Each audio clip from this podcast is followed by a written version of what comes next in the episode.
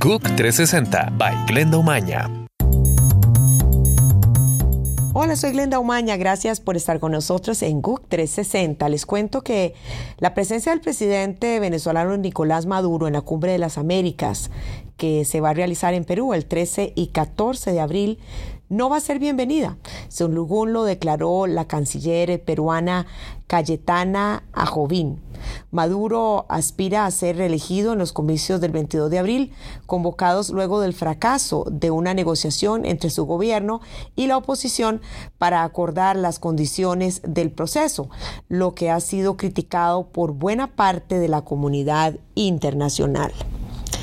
Les cuento que cientos de miles de pilotos se van a necesitar para hacer frente a la creciente demanda de transporte aéreo hacia 2036, según lo indicó la agencia de ONU.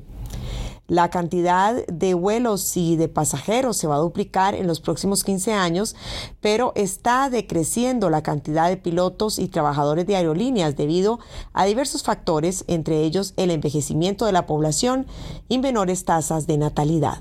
Un segundo juez estadounidense bloqueó la decisión del gobierno de poner fin al programa DACA, que protege de la deportación a casi 700 mil jóvenes inmigrantes.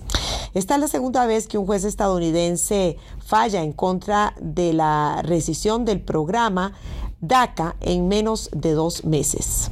El estadounidense de origen afgano, Ahmad Rahimi, responsable de colocar una bomba casera que dejó 31 heridos en septiembre del 2016 en Nueva York, fue sentenciado a cadena perpetua.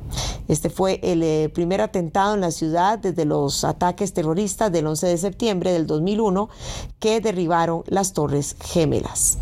El príncipe Enrique de Dinamarca murió anoche a los 83 años de edad. El aristócrata francés, amante del vino y de la poesía, se casó con la reina Margarita I, pero nunca concretó su anhelo de llevar la corona. La Casa Real danesa había anunciado en septiembre que el príncipe consorte sufría demencia. Soy Glenda Umaña en GUC 360. Gracias por estar con nosotros. GUC 360 by Glenda Umaña.